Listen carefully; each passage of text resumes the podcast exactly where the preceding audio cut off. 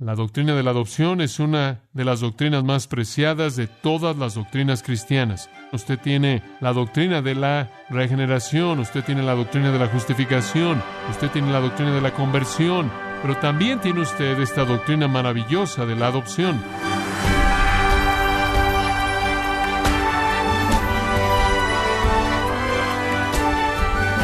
Bienvenido a esta edición de su programa Gracia a vosotros con el pastor John MacArthur. Si tuviera la opción, ¿a quién preferiría llevar a su familia? ¿A un bebé dulce aparentemente inocente que dejen en la puerta de su casa o a un niño rebelde que no quiere saber nada de usted? Probablemente usted tomaría la primera opción. ¿Por qué adoptar a un niño que le rechaza bueno, afortunadamente Dios adoptó niños que solían rechazarlo a Él. Estamos hablando de usted, por ejemplo, si es cristiano. Acompáñenos a continuación con el pastor John MacArthur cuando nos muestra la asombrosa amabilidad del amor y la gracia de Dios en la adopción, en la serie titulada Adoptado por Dios en gracia a vosotros. Puede abrir su Biblia en Gálatas capítulo 4 y comenzaremos por lo menos examinando el tema de los hijos de Dios, los hijos de Dios, y la doctrina, la doctrina maravillosa de la adopción. La doctrina de la adopción es una de las doctrinas más preciadas de todas las doctrinas cristianas. Rodeando la realidad de la salvación, usted tiene la doctrina de la regeneración, usted tiene la doctrina de la justificación, usted tiene la doctrina de la conversión, usted tiene la doctrina de la unión, Usted tiene la doctrina de la santificación, pero también tiene usted esta doctrina maravillosa de la adopción. Ahora, en estos siete versículos de apertura aprendemos tanto de las maravillas de esta obra de Dios llamada la adopción. Vamos a llamarla hechos hijos. Comencemos con la preparación para ser hechos hijos, la preparación en los tres versículos de apertura. Pero también digo, entre tanto que el heredero es niño, la palabra para niño es nepios, significa bebé, infante, en nada difiere del esclavo, aunque es señor de todo, sino que está bajo tutores y curadores hasta el tiempo señalado por el Padre. Muy bien, ahora, esa es la ilustración simple, esa es la analogía simple. Pablo comienza al decir, usemos una ilustración natural para presentar el punto. Un hijo podría ser un heredero. Él podría ser un heredero, pero él no difiere en absoluto de un esclavo, aunque él es el dueño de todo porque como un infante él está bajo guardianes y gente que lo cuida hasta la fecha establecida por el Padre cuando él pueda entrar a su herencia. En el mundo antiguo, el proceso de crecer era identificado de manera mucho más dramática. En la cultura en la que vivimos, ni siquiera sabemos lo que alguien ya que creció significa. Tenemos a treintañeros que no han crecido. Tenemos a niños de diez años que han sido tan sobreexpuestos a cosas en el mundo que su manera de pensar es de adulto. Nosotros no definimos eso. Hemos borrado esos momentos que definen de manera tan clara el crecimiento humano y hemos creado una especie de cultura entre la niñez y la etapa adulta y la llamamos la adolescencia. Es una cultura de irresponsabilidad, primordialmente. Pero en el mundo antiguo usted pasaba de ser un niño a ser un adulto. Usted no tenía un punto medio. En el mundo judío, un niño en su cumpleaños número 12 era preparado para venir al primer día de reposo después de su cumpleaños y su padre lo llevaba a la sinagoga y él era presentado en la sinagoga, presentado al rabino, y se le decía que él ahora era Mar Mitzvah, un hijo de la ley. Él ahora pasaba de estar en las manos de su padre y él ahora es responsable ante Dios por su adherencia a la ley. El padre pronunciaba una bendición. Esto es lo que un padre judío decía. Bendito eres tú, oh Dios, quien me has quitado la responsabilidad de este niño. Ahora, si usted no cree que hay un cambio en el mundo, imagínese entregar a su hijo de 12 años y darle libertad quitando sus manos de la responsabilidad que usted tenía. Lo que el Padre quería decir con eso no era irresponsabilidad, sino que Él ahora está sujeto a ti y a tu ley. El niño entonces oraba la siguiente oración, oh mi Dios y Dios de mis padres, en este día solemne y sagrado, el cual marca mi paso de ser un niño a ser un adulto, un hombre, humildemente levanto mis ojos a ti y declaro con sinceridad y verdad que a partir de ahora guardaré tus mandamientos y llevaré la responsabilidad de mis acciones delante de ti. Eso es bar mitzvah. En Grecia era muy parecido. El niño estaba bajo el cuidado de su padre hasta cierto tiempo, quizás un poco después que los niños judíos a la edad de 12, a unos años después de eso. Pero los atenienses, por ejemplo, eran divididos en clanes y en algún punto a un niño se le asignaba un clan. Un festival muy especial se llevaba a cabo llamado una parturia y el niño entonces venía a ese festival y la señal de que él había llegado a un punto responsable en la vida era de que su cabello largo era cortado. Yo sé algunos de ustedes, mamás, están diciendo, ¿podríamos por favor tener un apaturia en nuestra casa? Su cabello largo era cortado y, y a la niña también se le cortaba su cabello largo y se ofrecía al Dios que era su ídolo. Unos cuantos años después de haber sido presentado a un clan, él se convertía en un efebos. La palabra es cadete. De ahí obtenemos esa palabra. Y durante dos años él era un cadete, él era un efebos, y él estaba bajo la dirección del Estado. Es como entrar en algún tipo de servicio civil para que usted sea preparado para ser un ciudadano bueno. Bajo la ley romana, el año era fijado en algún punto entre la edad de 14 y 17. La familia tenía un festival sagrado llamado Liberalia, el niño era llevado al foro en Roma y era presentado a la vida pública. Era un día definitivo, era el fin de la niñez, era el principio de la edad adulta y el símbolo de este día para el niño y la niña era que traían sus juguetes. Traían sus juguetes y colocaban ahí todos sus juguetes y de manera tangible hacían a un lado las cosas de niños. Pablo toma esa idea y aquí eso es lo que Pablo tiene en mente. Todo el mundo en el mundo antiguo sabía que había un tiempo en el que un infante entraba a la etapa de la responsabilidad. Hasta ese entonces él no difería de un esclavo. Él podía ser el heredero de un patrimonio increíblemente grande. Él pudo haber tenido poder latente y un día ese poder sería de él, de él por promesa, pero todavía no en experiencia. Él todavía es un niño y por lo tanto él todavía está bajo guardianes y gente que lo cuida aunque Él es el heredero y aunque Él es el que un día poseerá todo esto, el dueño legal, el amo de todo, durante la niñez, Él no es mejor que un esclavo en este sentido. Él no le dice a nadie que haga algo, le dicen a Él. Él es heredero por derecho, pero Él no es heredero de facto, Él no es heredero de hecho. Mientras que Él es un niño, Él está bajo guardianes y gente que lo cuida, guardianes y Administradores sería como pedagogos, el tutor, eran esclavos, esclavos en los que confiaba la familia, eran los que cuidaban del niño, muy parecido a sus mentores y a sus guardianes, cuidaban del niño como el pedagogos del que hablamos allá atrás en el versículo 24 del capítulo 3. Él no puede recibir su patrimonio, él no puede administrar su patrimonio, él de hecho no puede tomar su herencia. La promesa está esperando, pero su espera es su madurez. Mientras que él es un niño, él no es diferente de un esclavo, él recibe órdenes, él no las da hasta la fecha establecida por el Padre. Ahora recuerde, hablamos de tiempos muy definidos. El Padre establecía la fecha. Esta es la fecha cuando tú te conviertes en un hombre, cuando tú te conviertes en alguien responsable a la ley, a la ley de la tierra, si eres un griego romano, a la ley de los dioses o a la ley del Dios verdadero, si eres un judío. Era un tiempo establecido, fijado. Este es el retrato.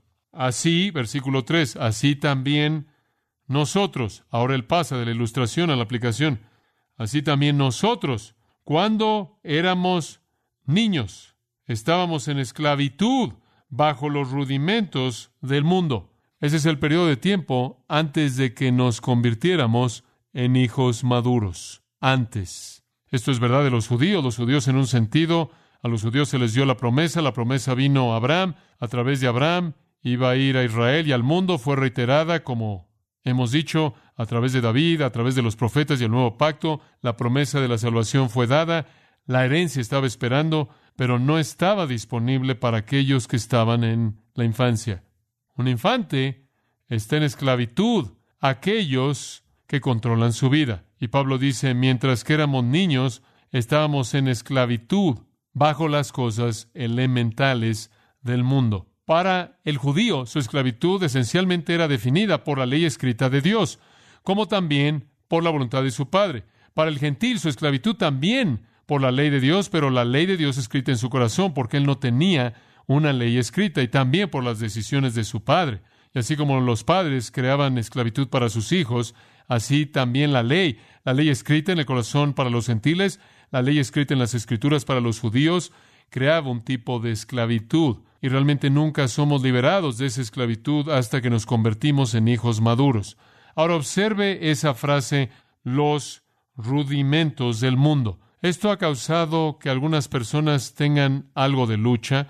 ¿Qué es lo que exactamente esto significa? Y si usted ve Colosenses 2 por un momento, versículo 8, mirad que nadie os lleve cautivos mediante filosofías y engaño vacío según las tradiciones de los hombres, según los rudimentos del mundo, en lugar de según Cristo. Y después ahí, en el versículo 20 de ese capítulo, si habéis muerto con Cristo a los rudimentos del mundo, ¿cuáles son los rudimentos o principios elementales del mundo? Son las cosas a las que usted era cautivo antes de Cristo, lo que sea, sea cual sea esclavitud. Para un gentil sería, si usted está viendo Colosenses, sería esto, filosofía, engaño vacío, tradiciones de hombres a los gentiles, o sería ahí en el versículo 21, ciertas reglas, decretos, no toques, no gustes, no palpes, o ahí en el versículo 23, la apariencia de sabiduría en religión autoinventada, de humillación personal, trato severo del cuerpo. Hay religiones que piensan que la santidad es alcanzada mediante la flagelación y aplicar dolor en usted mismo. Eso es una forma de rudimentos o principios elementales del mundo, pero así también es la ley de Dios.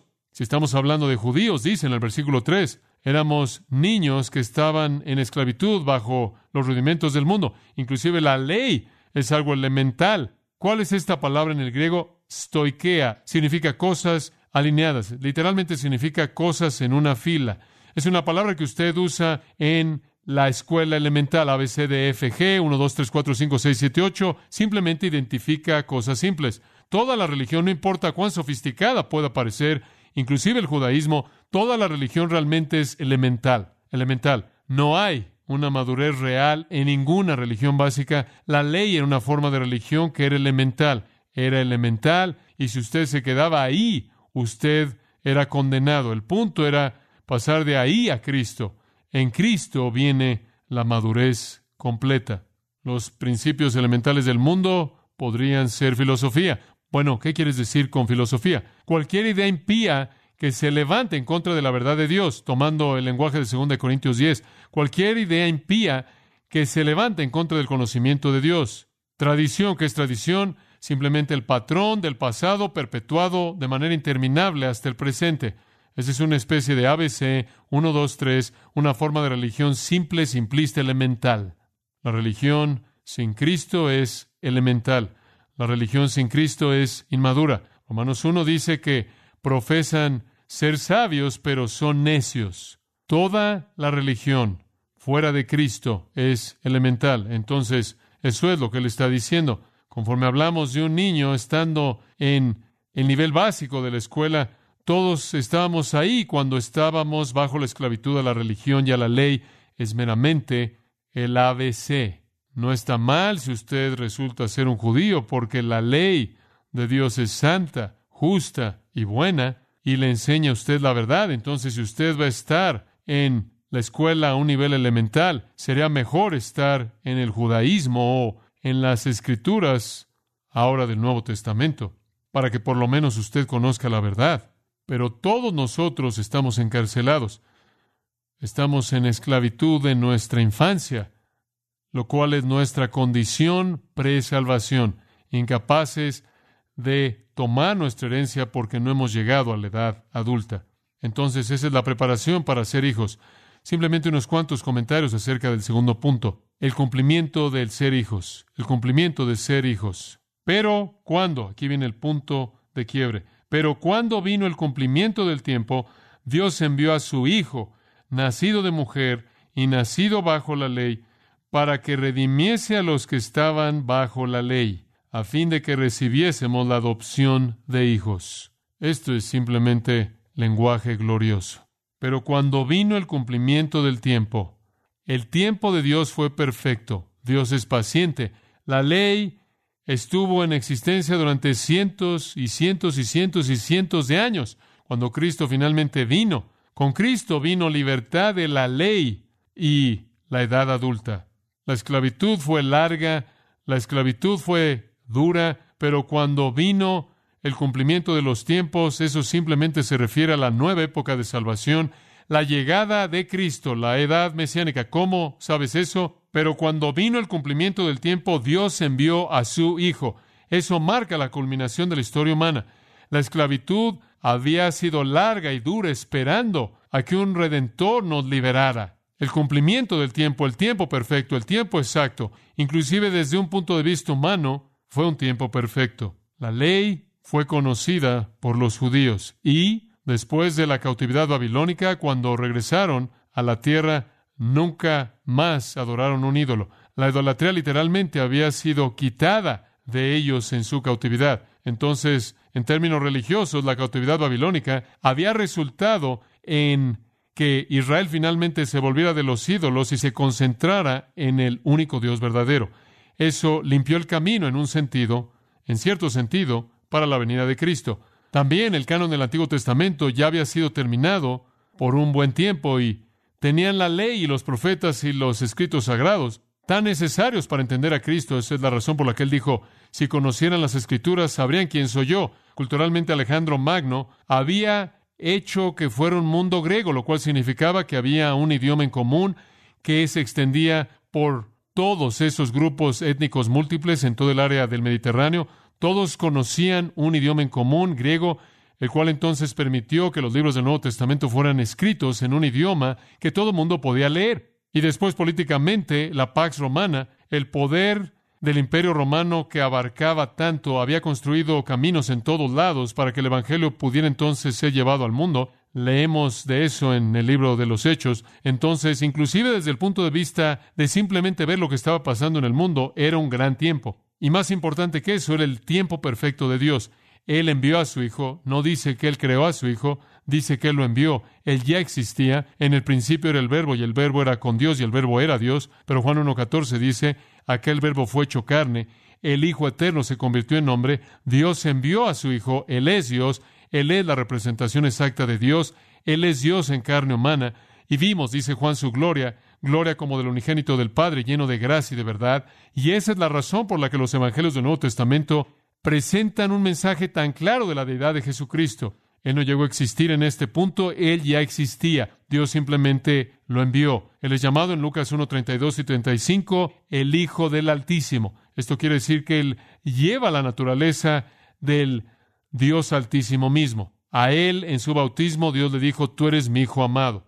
Dios envió a su Hijo, Él es deidad, pero no solo deidad.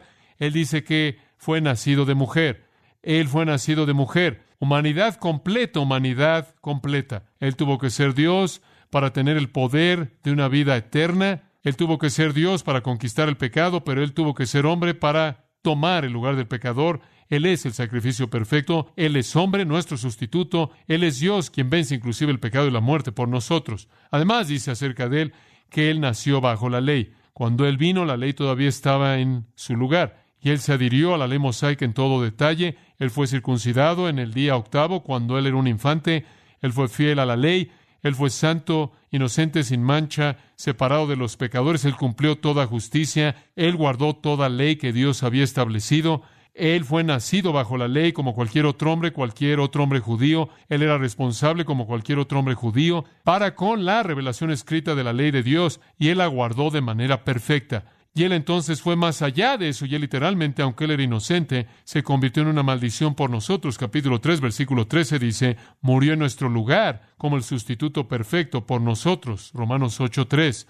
Porque lo que la ley no podía hacer, débil como era mediante la carne, Dios lo hizo, enviando a su propio Hijo. ¿Qué era lo que la ley no podía hacer? La ley no podía salvar, la ley no podía traer perdón, la ley no podía quitar la sentencia de muerte e infierno. Lo que la ley no podía hacer, débil como era para la carne, No era la culpa de la ley, es santa, justa y buena, pero la carne es débil. Dios lo hizo enviando a su Hijo a semejanza de carne pecaminosa y como una ofrenda por el pecado, Él condenó el pecado en la carne para que el requisito de la ley fuera cumplido en nosotros.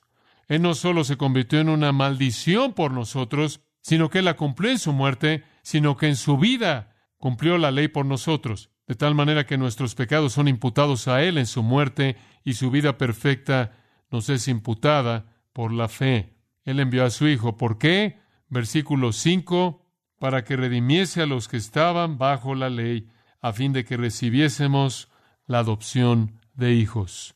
Él quería redimirnos, comprarnos de regreso de nuestra esclavitud, pagar el precio. La palabra bajo aparece mucho aquí. ¿Ha notado eso? Usted, bajo la ley, una vez en el capítulo 3, una vez en el capítulo 4, bajo una maldición, capítulo 3, bajo pecado, capítulo 3, bajo rudimentos del mundo, capítulo 4, inclusive bajo un tutor. Esto describe la vida de alguien antes de Cristo, bajo la ley, bajo pecado, bajo cosas elementales de religión básica, bajo una maldición. Todo esto refleja nuestra esclavitud. Nuestro Señor dice, fue nacido bajo la ley pero Él la guardó perfectamente. Esa es su justicia activa, su obediencia activa. Y después Él murió en nuestro lugar. Y esa es su obediencia justa pasiva. Y lo hizo para redimirnos, comprarnos de la esclavitud al pecado, a fin de que, y aquí viene al final del versículo 5, a fin de que recibiésemos la adopción de hijos. Este es un privilegio tan honorable. Dice usted, bueno, espera un minuto. Nacimos en la familia de Dios, ¿verdad? Nacimos, fuimos regenerados, hablamos de nuevo nacimiento, hablamos de renacer. Nacimos en la familia de Dios, ahora dice que somos adoptados. ¿Cómo pueden ser ambas verdad? Porque ambas son símbolos de una realidad de la salvación. Explican dos aspectos diferentes de nuestra salvación. Fuimos regenerados, se nos dio vida y también fuimos escogidos y adoptados. Ambas son verdad. Como dije, somos los destinatarios de muchos aspectos de la salvación. Regeneración, justificación, conversión, unión, santificación y adopción. Pero hablemos de la adopción. ¿Cuál era nuestra familia de antes? Vosotros sois de vuestro padre el diablo, Juan 8, hijos de desobediencia, hijos de ira. Nuestro hogar es el sistema del mundo. Estábamos en esclavitud al pecado y a la muerte y al infierno. Nuestro padre es el diablo. Esa es nuestra familia. Esta es la condición universal humana. Pero Dios mostró su gloria a través de amor y gracia hacia nosotros. Y capítulo 3, versículo 26 dice, todos vosotros sois hijos de Dios mediante la fe en Cristo Jesús. Y después, como leímos en el versículo 5, Él vino a redimirnos para que pudiésemos recibir la adopción como hijos. Fuimos regenerados, se nos dio vida, fuimos declarados justos, y ahora Dios dice, estoy moviéndolos de la familia de Satanás a mí propia familia y los estoy colocando en mi familia y entonces, y de manera tan intrínseca, los estoy colocando en mi familia que los estoy colocando en unión con mi hijo, en unión con mi hijo. Siempre me veo atraído a Primera de Juan capítulo 3. Escucha el versículo 1. Mirad cuán amor nos ha dado el Padre para que seamos llamados hijos de Dios. Juan grande amor el Padre nos ha dado que seremos llamados hijos de Dios. Sí, de hecho volvimos a nacer para que seamos nuevas criaturas con vida nueva, pero también fuimos doblemente colocados en la familia de Dios al ser entonces escogidos y adoptados y sacados del reino de las tinieblas. Romanos 8, 17 habla de nuevo de esta verdad magnífica.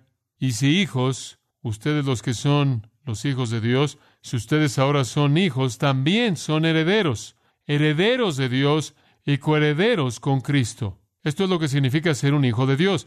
Y eso es lo que dice el versículo 7. Un heredero a través de Dios. Usted ya no es un esclavo, o es como un esclavo, siendo un niño inmaduro, no mejor que un esclavo. Usted ha sido librado de esa esclavitud. Ahora usted ha sido adoptado de manera completa como un hijo.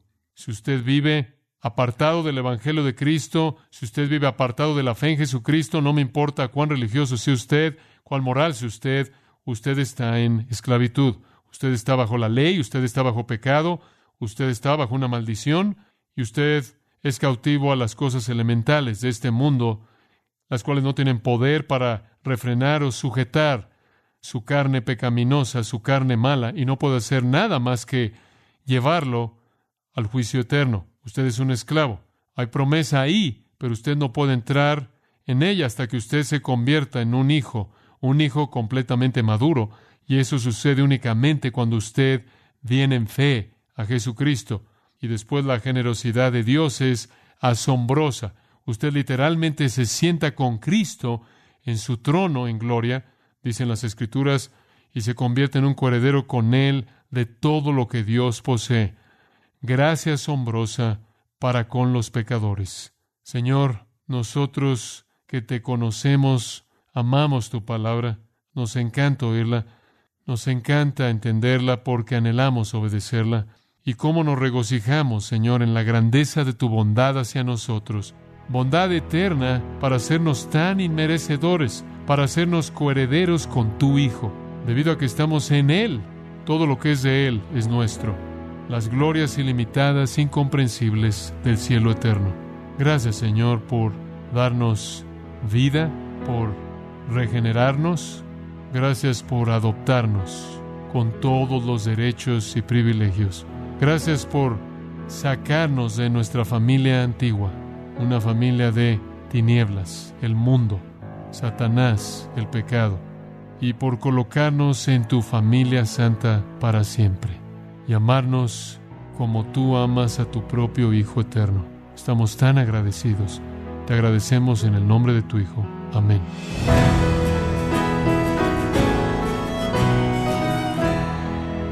Hemos estado escuchando al pastor John MacArthur en la serie titulada felicidad de adentro hacia afuera, en gracia a vosotros.